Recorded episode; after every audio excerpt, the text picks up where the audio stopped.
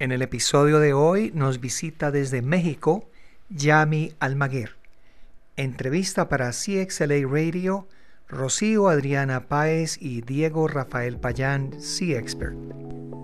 Hola, te doy la bienvenida a nuestro canal CXLA Radio. Aquí encontrarás toda la información relevante a la experiencia del cliente, la innovación, transformación digital, el diseño de servicios y otras disciplinas del comportamiento humano.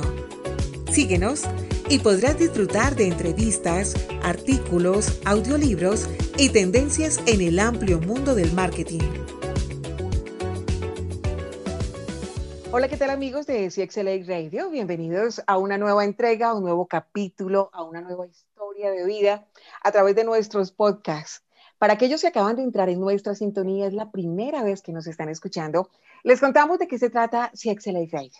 Tenemos una comunidad enorme en donde hemos reunido a muchos talentos, eh, a mujeres y hombres inspiradores desde distintas latitudes de diferentes disciplinas. Y a través de estos podcasts queremos que ustedes se contagien de su vida real, del ser humano, enamoren, que se conecten, que descubran aquellos eh, honor members que se han conectado desde nuestra plataforma internacional, desde el servicio al cliente, desde el liderazgo, desde otras cantidades de disciplinas que invitamos precisamente a que ustedes, eh, si se conectan con todos estos intereses, puedan ingresar, entren, se inscriban, es completamente gratis y el beneficio que van a recibir es enorme. Siempre hemos dicho que la parte humana es mucho más importante, título, que una especialización. Eh, queremos que hoy ustedes descubran a esa persona que va a compartir con ustedes conferencias, eh, educación, libros, contenidos y precisamente hoy vamos a tener a una invitada también de primera línea. Diego Rafael Payán, como siempre, un placer estar acompañada con usted. Yo soy Rosy Adriana desde Bogotá, Colombia. Diego me está acompañando desde Cali, bella, hermosa, o desde los alrededores, Diego. Así es, Rocío, muy buenos días. Bueno, yo podría decir que, es dentro de Cali, yo estoy en una población que está distante unos 15, 20 kilómetros de, Cali, completamente campestre. No es el caso en este momento, pero es el sitio donde yo vivo. Pero voy a empezar con una confesión. Yo siempre, eh, acabamos de terminar un, un, episodio con otro invitado y pensé que no me iba a pasar y me volvió a pasar. ¿Y qué es lo que me volvió a pasar? Que empieza a hablar Rocío Adriana y yo ya no quiero hablar ya quiero, quedarme escuchando. Ya digo yo, ¿para qué voy a salir con, con mi voz de, de, ganso? Prefiero más bien quedarme escuchando. No, a, mí, a mí me encanta, me encanta su voz, me encanta su personalidad y además sus contenidos. Usted lo sabe, me conecto mucho con usted esa parte humana, además de ser un excelente profesional. Él ya después eh, les va a contar, no, pero si usted también quiere indagar sobre la vida de nuestro vicepresidente Diego Rafael Payán de esta comunidad internacional, ahí también está el podcast de la historia de la vida de Diego Rafael Pollán. Él no tiene alias, él es único e irrepetible. Hoy vamos a hablar con una mujer extraordinaria precisamente que él la va a presentar eh, para que nos cuente de quién es, de cómo nace su historia de vida y de por qué hoy hace parte de CXLA. Pues Diego, todo suyo el escenario. Estamos hablando nada más y nada menos que de una mexicana que tiene una voz muy encantadora también. Particularmente escucho sus, sus podcasts y me parece genial. Si hay algo que me guste más que la comida mexicana, es la voz de las mujeres mexicanas. No sé qué, tiene algo, tiene el mismo picante de la comida, diría yo. Me parece, me parece genial. Yami Almaguer, bienvenida. Cuéntanos, eh, y voy directo, no hago presentaciones, yo no leo hojas de vida de nadie porque prefiero que sea la misma protagonista quien nos hable un poco acerca de, de quién es. ¿Quién eres tú, Yami Almaguer Gil? Ay, muchas gracias. Gracias, este Diego. Gracias, Rocío, por esta eh, invitación y este espacio. Déjame decirte que amo ir a podcast. O sea, me encanta porque son pláticas súper amenas en donde empezamos con un tema y terminamos con otro. Entonces, por eso me encanta eh, y ser invitada a podcast. Y eso de la voz es nuevo para mí porque yo me escucho y yo digo, bueno, no. Y sabes qué, yo creo que nos pasa cuando tenemos diferentes acentos. Yo oigo los acentos de ustedes y, y me encantan. Y cuando están las chicas también hablando con estos acentos de Colombia y, y, y hablan con Argentina, Venezuela, con esos acentos yo me quedo, qué padre, qué bonito hablan, pero creo que entonces es algo que nos gusta de las otras personas, los acentos, ¿no? Hay, hay una cosa que es, que es muy importante y, es, y lo digo desde el escenario profesional. Eh, cuando los que somos periodistas, locutores, manejamos todo este escenario de los medios, casi que siempre la condición es maneje el acento neutro de los mexicanos y entonces uno dice, ¿cómo así que neutro de los mexicanos? Pero fíjense ustedes que son muchas cosas que nos conectan precisamente eh, con los tonos de la voz, con la cultura. Tanto Diego como yo, yo también me declaro México lindo y querido, lo amo con loca pasión, su cultura, sus mariachis, su comida, su gente. Yo estoy que pego para allá, Dios mío, que pase todo esto. Y es, y es como nos conectamos sin importar a qué distancia estemos, desde culturas parecidas. Ojo, que ustedes las mujeres desde que se levantan las mexicanas de punta en blanco y todas usan unas pestañas que yo digo nunca se les caen, me parecen maravillosas.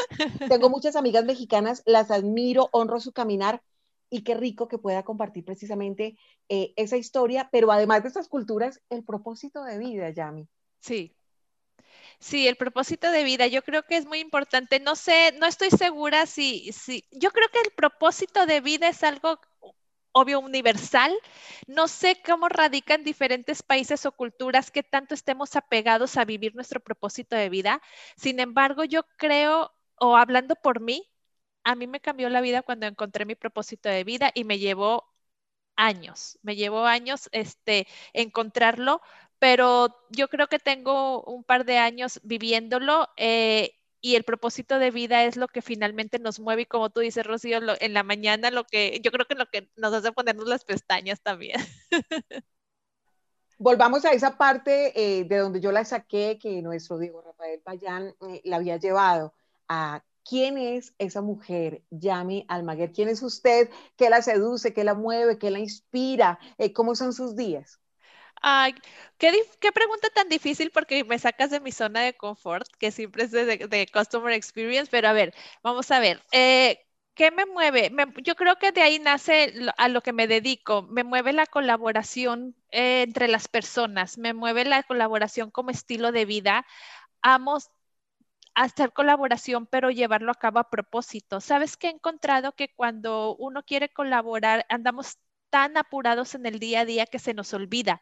Y he tenido que aprender a ser eh, altos eh, durante el día, incluso desde la mañana, y proponerme cómo voy a colaborar el día de hoy con las personas que me rodean. Y si no lo hago como como un propósito a propósito, se me olvida. Simplemente puedo yo andar con mi mente en, otra, en otro lugar y voy manejando y alguien eh, tal vez no le cedo el paso o me pide que ceda el paso y por andar tan a prisa no se lo cedo o alguien se acerca a que le des una ayuda, etcétera. Y son este tipo de detalles lo que nos hace eh, colaborar unos con otros y que normalmente he aprendido a tener que andar más despacio y me refiero literalmente, más despacio me refiero a tener que tomar más tiempo en el día a día para poder parar y poder ser colaboradora de, de, unos con otros en el súper. Sí, tal vez a mí eso nos hace como que a veces eh, pensar, y me gusta su autorreflexión, porque yo creo que a todos nos toca, si uno dice, caramba, se me disparó el automático, ¿por qué respondí así? ¿Por qué hice eso? ¿Por qué miré así? Yo le confieso, a mí eh, no tengo que eh, expresar muchas cosas porque en el rostro se me notan las emociones, entonces se me complica como ocultar las cosas, pero también hemos aprendido cómo manejarlo. Y es ese escenario de pronto de la reflexión a la que usted nos invita con esa, con esa buena reflexión. Eh, ¿Será que a veces nos estamos volviendo poco tolerantes? Sí, totalmente. Y es que ¿Sabes por qué? Porque andamos en piloto automático. Ahorita precisamente, antes de esta transmisión, vengo de dar un curso y uno de los colaboradores de la empresa en donde yo estaba impartiendo el curso me comentaba precisamente eso. Me decía, ya a mí me es muy difícil hacer altos para ver y em, ser empático con las personas porque anda tras los objetivos. Y lo cual es muy bueno porque trabajas dentro de una empresa, pero la otra parte, la parte de empatía hacia tus colaboradores, hacia todas las demás personas, incluso con tus clientes, es lo que te va a dar el plus para que tú seas una persona completa y que también puedas hacer un progreso en tu vida en todos los sentidos. Se nos olvida porque andamos en piloto automático, corre y corre todo el tiempo.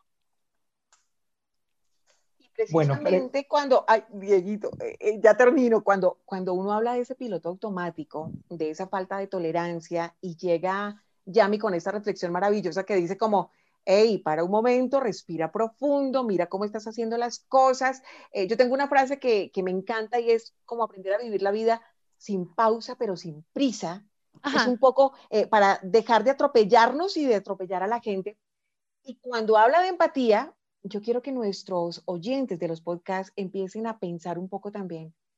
Hablar de empatía eh, suena fácil, no es tan fácil aplicarlo, pero sobre todo invitarlos a que esa empatía la empiecen a aplicar con cada uno de ellos, porque para poder ser empáticos con los demás, tolerantes con los demás, debemos empezar por agradarnos a nosotros, ser empáticos con nosotros y ser tolerantes con nosotros. Totalmente, Rosy. ¿Sabes qué? Lo que pasa es que también nos hemos acostumbrado a la palabra y a veces lo oímos hasta muy trillado pero cuando lo empiezas a practicar, al menos a mí, voy a hablar por mí, cuando lo empecé a practicar, empecé a ver las diferencias simplemente con la gente un simple, porque mira, muchas veces hablamos de colaborar o de ser empáticos y luego cuando hablamos de ayudar a la gente, luego luego pensamos que tiene que ser con dinero, que tenemos que estar donando dinero o repartiendo dinero o tiempo y no tengo tiempo. Pero algo tan sencillo que me he tenido que proponer hacer para experimentarlo conmigo misma es, por ejemplo, cuando voy a hacer ejercicio,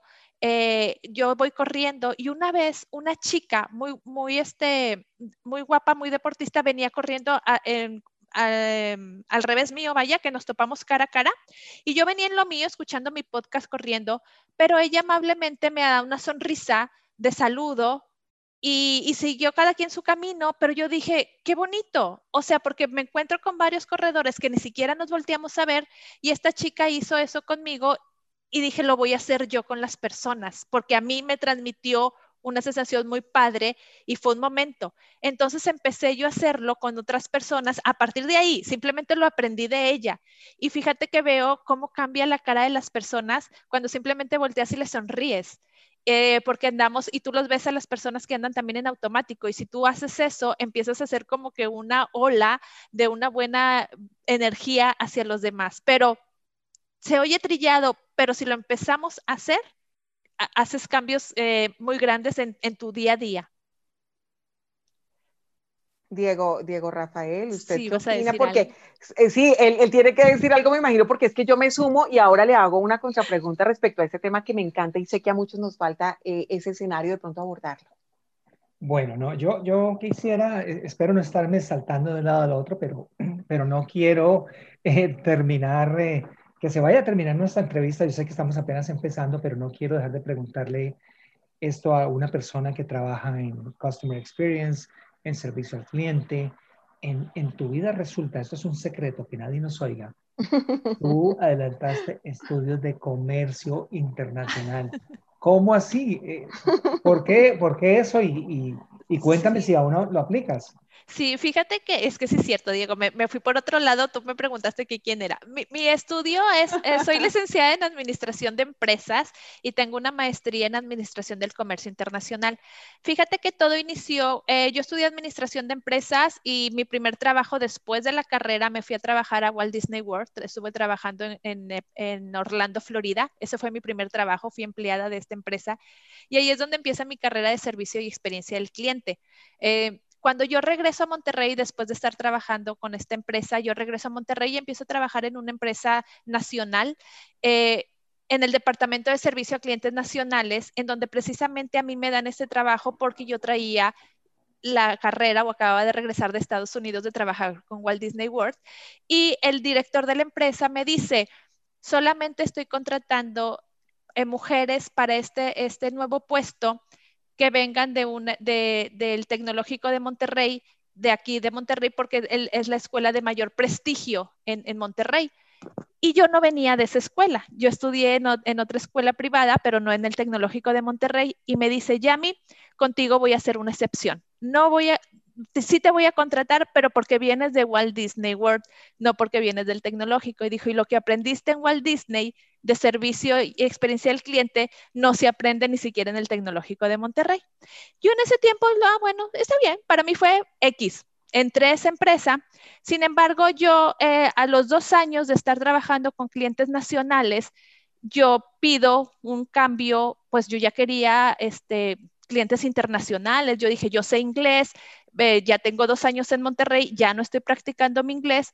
Fui con el director de la empresa y le digo, ¿qué oportunidades hay para mí para que me cambies hacia los clientes internacionales, que sí existían, pero yo estaba en clientes nacionales?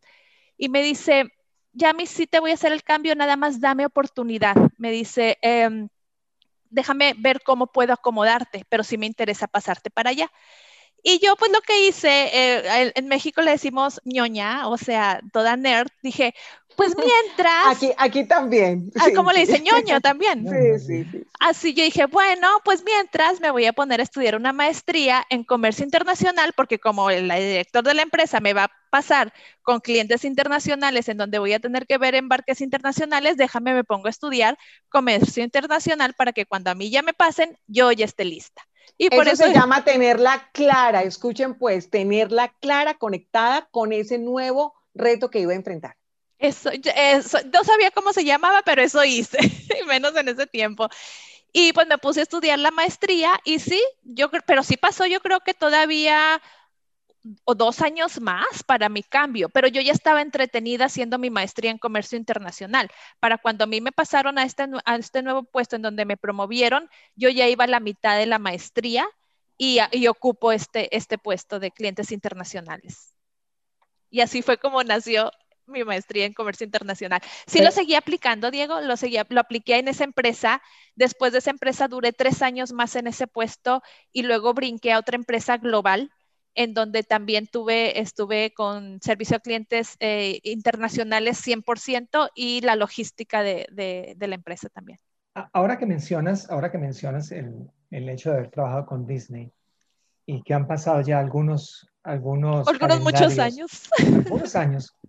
¿Tú todavía sientes esa magia que viviste tal vez cuando eras muy joven? Sí, sí, totalmente. Amo Disney, lo tengo en mi corazón porque lo viví de una manera diferente que siendo turista. Yo había ido de turista con mi familia, con mis papás, mis hermanos, eh, y no creo que en ese momento yo no sabía que después yo iba a regresar a trabajar ahí y vivir la experiencia Disney como una empleada de Disney fue una experiencia muy distinta.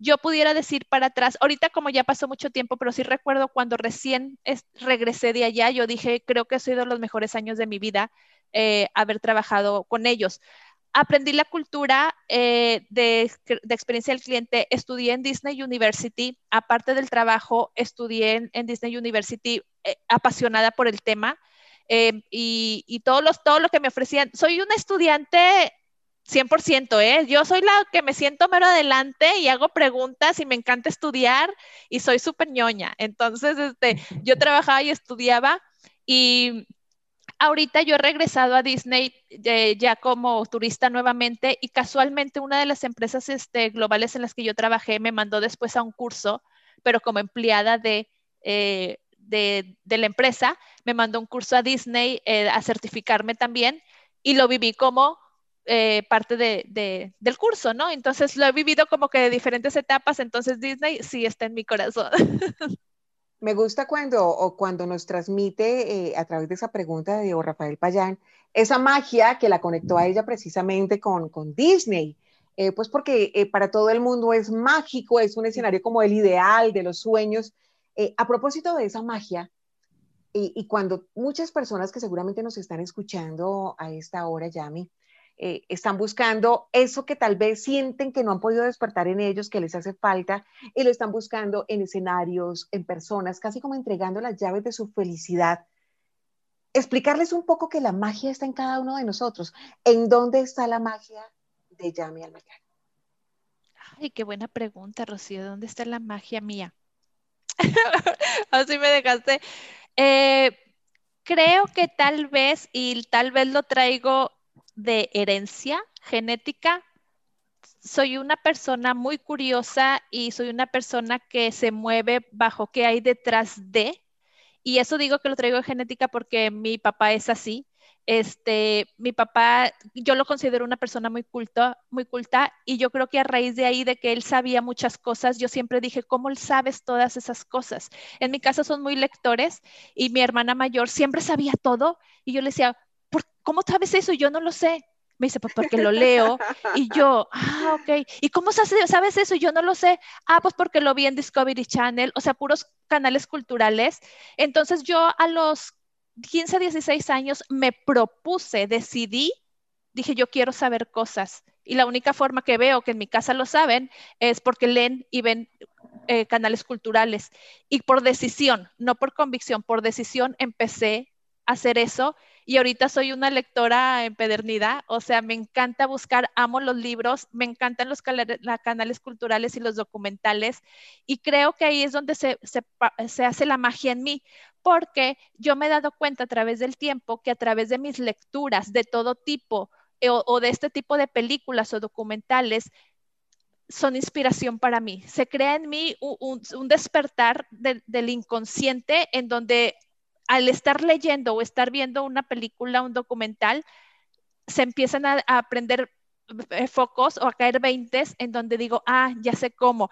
Y me empiezan a surgir las ideas y yo creo que mucho de lo que estoy haciendo ahorita, lo que me dedico profesionalmente, viene de toda esa historia que traigo y creo que, como te decía ahorita, soy ñoña, me gusta aprender, entonces soy muy aplicada en leer, en buscar, y si una palabra no la sé, la investigo o pregunto, etcétera. Entonces creo que por ahí viene mi magia, tal vez.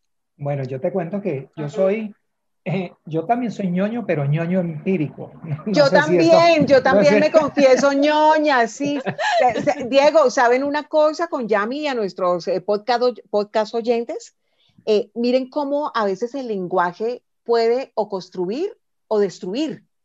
Y cuando uno escucha la palabra ñoño y cuando uno se da cuenta que alguien particularmente, no sé, en el colegio, en el escenario familiar, en la universidad, en donde sea, eh, lo han señalado con eso, uno casi que trata de evitar que le vuelvan a decir a uno esa palabra, yo no quiero ser ñoño. ¿Por qué no permitirnos ser ñoños? Porque es que somos así, así nos quieran llamar, porque yo también he entendido, Diego y Yami, que la vida se basa para avanzar a través de las preguntas. Quien no pregunta y vive de suposiciones, pues no avanza. Tan ñoña, será ya mi alma Tan ñoña. Como Diego. escribió un libro, que ha escrito ah, un libro que, quisiera que habláramos de él un poco.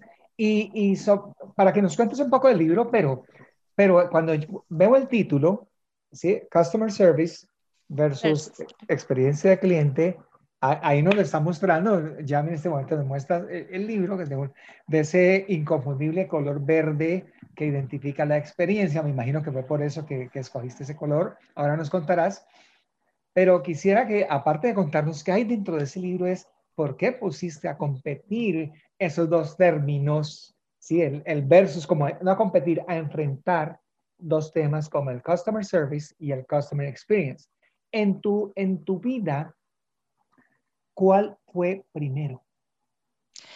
Qué bonita pregunta. En mi vida fue primero el Customer Service. El Customer Experience fue después. Eh, en mi vida el concepto primero fue servicio a clientes. Incluso cuando mi primera experiencia de trabajo fue en una empresa de Customer Experience, yo todavía no sabía lo que era. Eh, para mí era servicio a clientes. Incluso yo estaba en la posición de guest relations, que era relaciones con clientes, dar información a los clientes. Sin embargo, Disney toda la vida o desde que tengo uso de razón es una, empresa que brinda experiencias, no, no nada más servicios. Pero para mí era customer service. Después viene este concepto de Customer Experience. A través de los años empiezo a darme, la empiezo a darme cuenta de la diferencia entre los dos términos y empiezo a darme cuenta que el, Customer Experience, no, ¿qué es lo que transmite en el libro? No puedes llegar a dar experiencia del cliente sin, sin antes dar servicio a clientes. Esta es una de, las cosas que siempre las empresas me han dado cuenta que quieren llegar a dar experiencias cuando ni siquiera das un buen servicio y no puedes pasar a este nivel, al, segundo nivel, si no das el primero. Entonces, por eso puse a, a, poner, a enfrentar, como tú dices, a competir los dos términos para poder transmitir a través del libro la diferencia entre los dos conceptos. ¿Tú crees que es una moda de pronto o, en el común de la gente? No lo, no lo, digo por nosotros porque nosotros respiramos sí. experiencia de cliente y servicio al cliente, pero ¿tú crees que muchas empresas lo están viendo como una tabla de salvación y es algo que pueda pasar de moda muy pronto? Fíjate que cuando yo inicié en mi carrera profesional, que ya estamos hablando desde hace 25 años, el servicio al cliente, al menos en México, en Latinoamérica, era simplemente, existía porque era una persona que pones que responda las llamadas, nada más.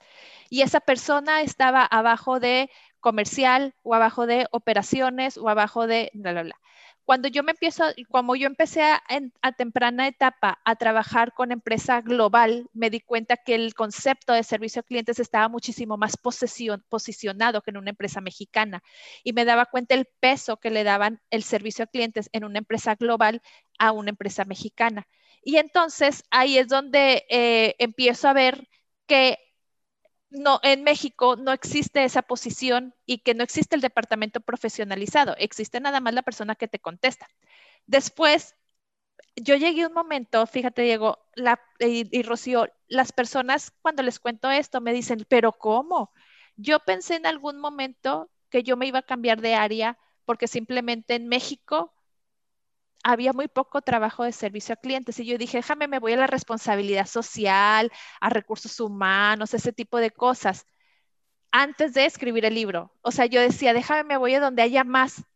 Y, y no, o sea, al contrario, eh, quise mejor salvar esa parte y posicionar el, servicio a clientes y la experiencia a clientes dentro de Latinoamérica, donde no estaba bien arraigado. Afortunadamente, y estoy bien feliz que ya el concepto, eh, ya las empresas voltean a verlo, ya está muchísimo más posicionado. Sí pienso que la, la palabra customer experience pudiera llegar a ser parte de una moda, por así decirlo, porque voltean a verlo pero también creo que esa moda no va a pasar porque ese concepto eh, da resultado. O sea, tú lo adoptas y realmente lo implantas, ya no, ya no puede pasar, ya te quedas con ello. ¿Me explico?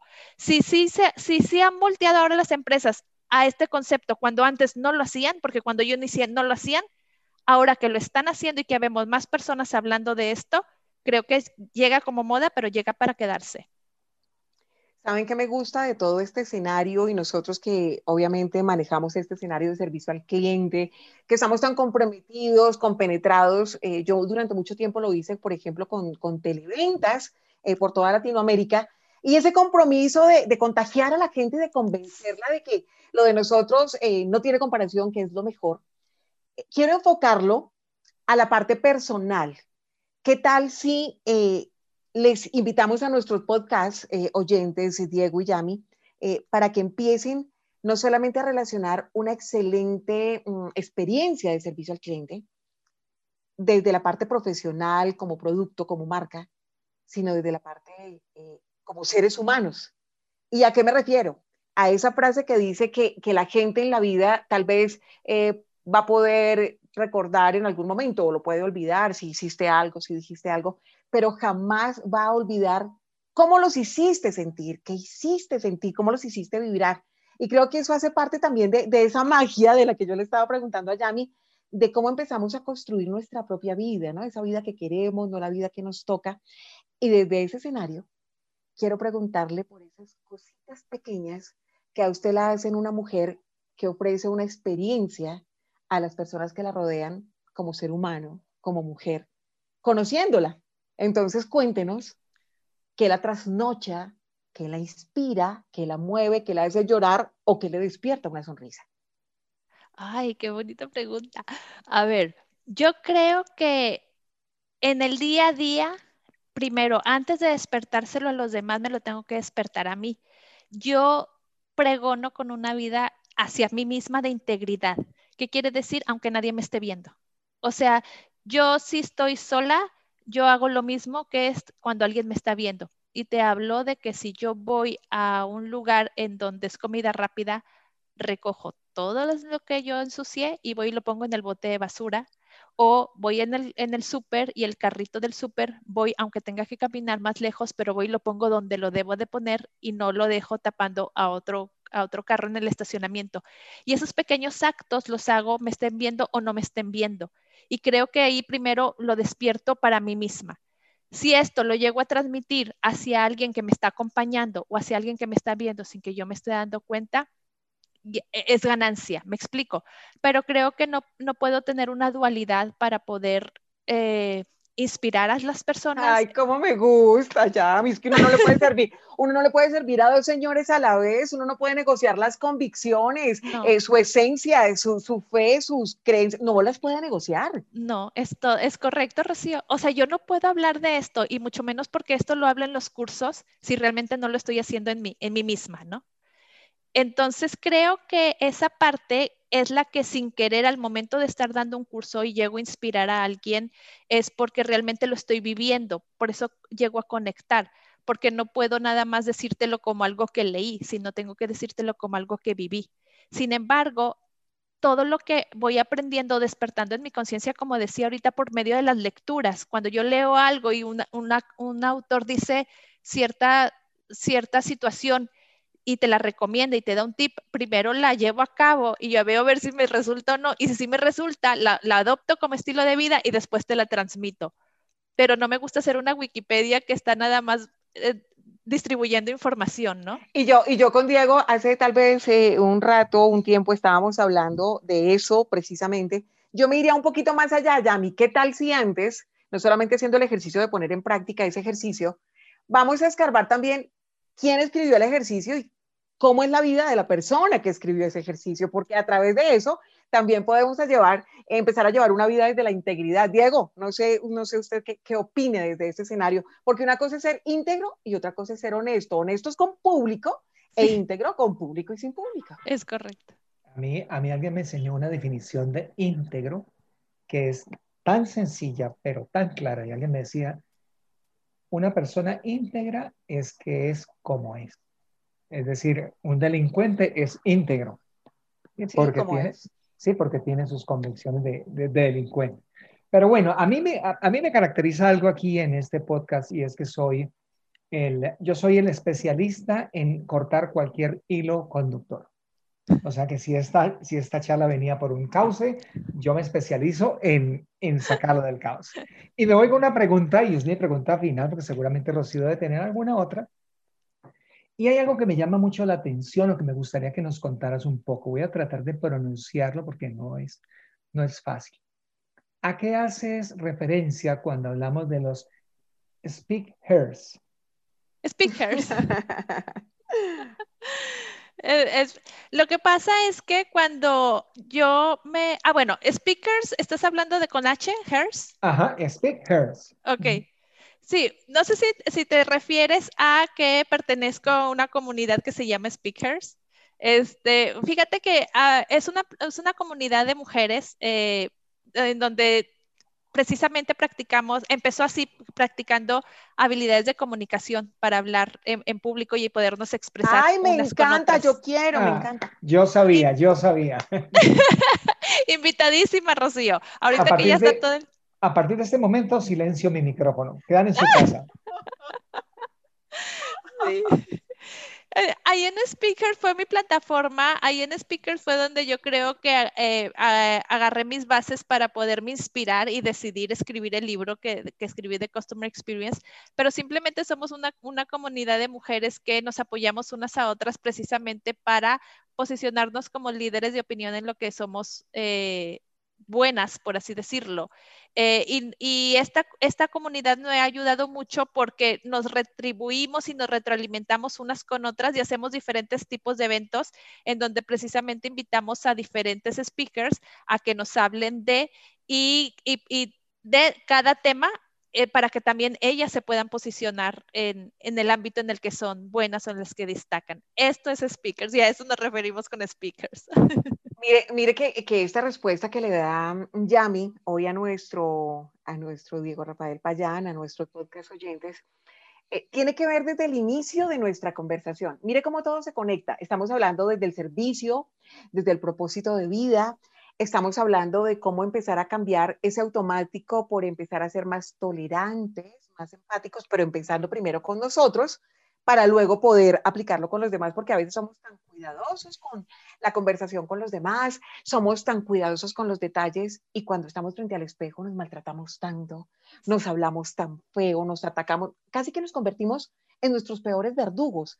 Entonces me gusta todo este hilo porque se relaciona y llego a una conclusión que esta mujer la tiene clara, que vive su vida diseñada desde ese propósito, desde ese servicio, y que además desde ese escenario, cuando se topó con esa otra eh, deportista, eh, en un momento de estar corriendo y en lugar de eh, ponerse enojada, le hizo una sonrisa y ella empieza a adoptar esto, poder decir, Yami, que desde el servicio podemos también empezar a aplicar el ser más amables, por ejemplo, con decirle a las personas un piropo, un halago, una frase bonita, expresarle algo y no mordernos los labios, sino si usted ve algo en otra persona que sea para destacar, dígaselo, no se muerda nunca más los labios, sobre todo a nosotros las mujeres, que a veces se les crea un escenario de, una competencia en donde nos cuesta entender que la competencia no es con la del lado, sino con nosotros mismos.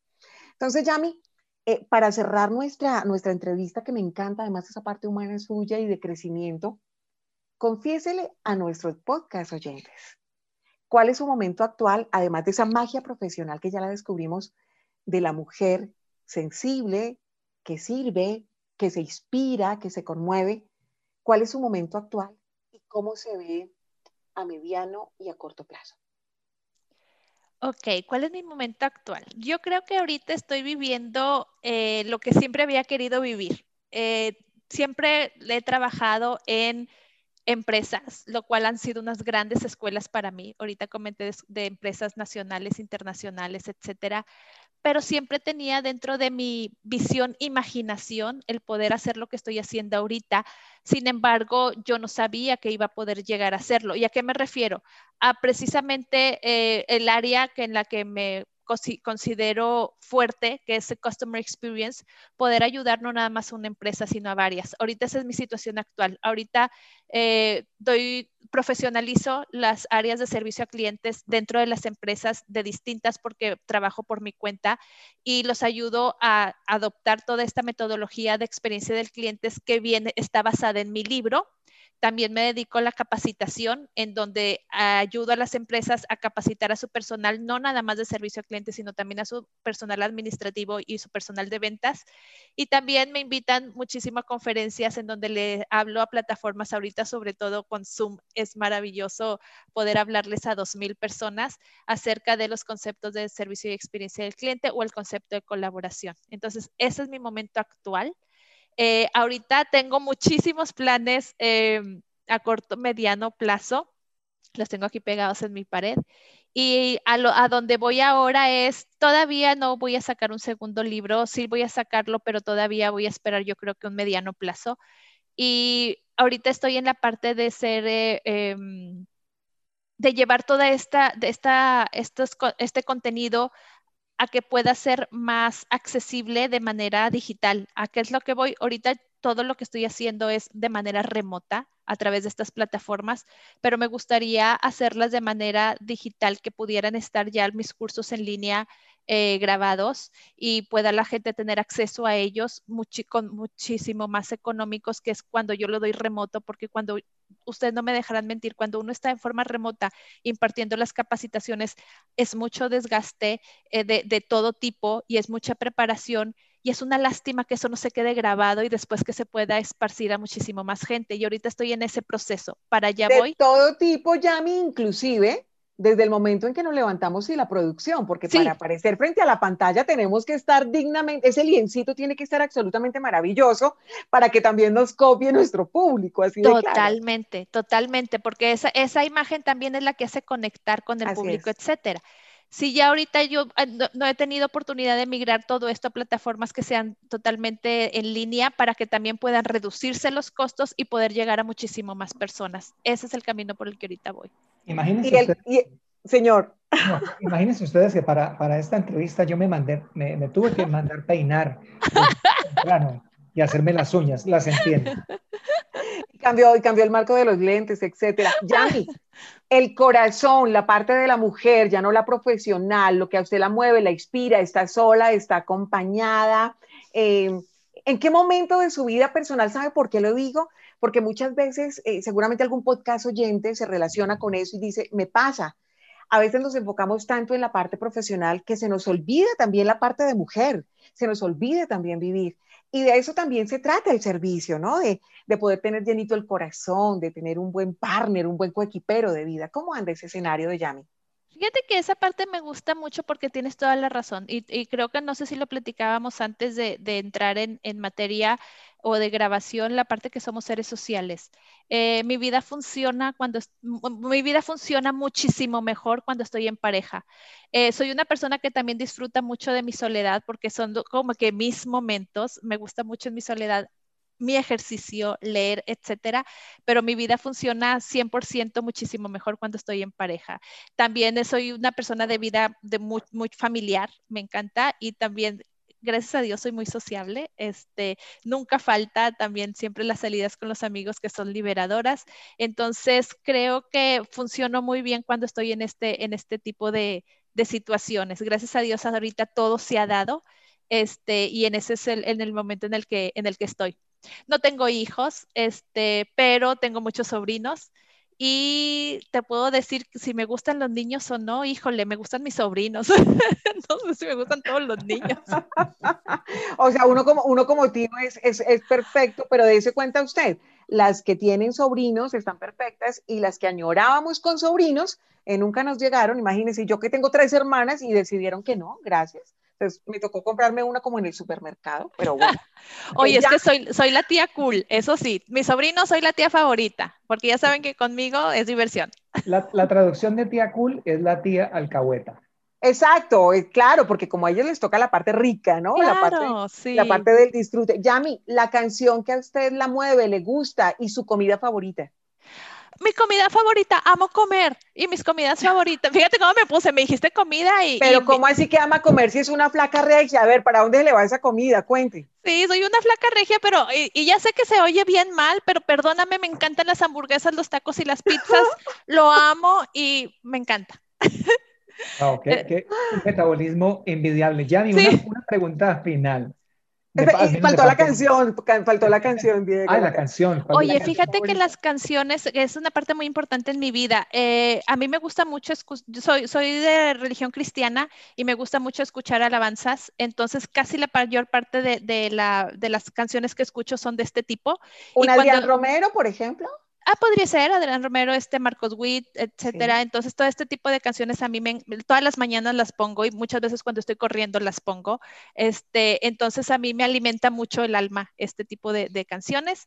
y cuando llego a escuchar canciones que no son cristianas, que son muy pocas veces, tengo un playlist que se llama Buenas Vibras y son puras canciones de positivo. Pur, cero desamor, cero, no, puras canciones, no sé, Diego cero Torres.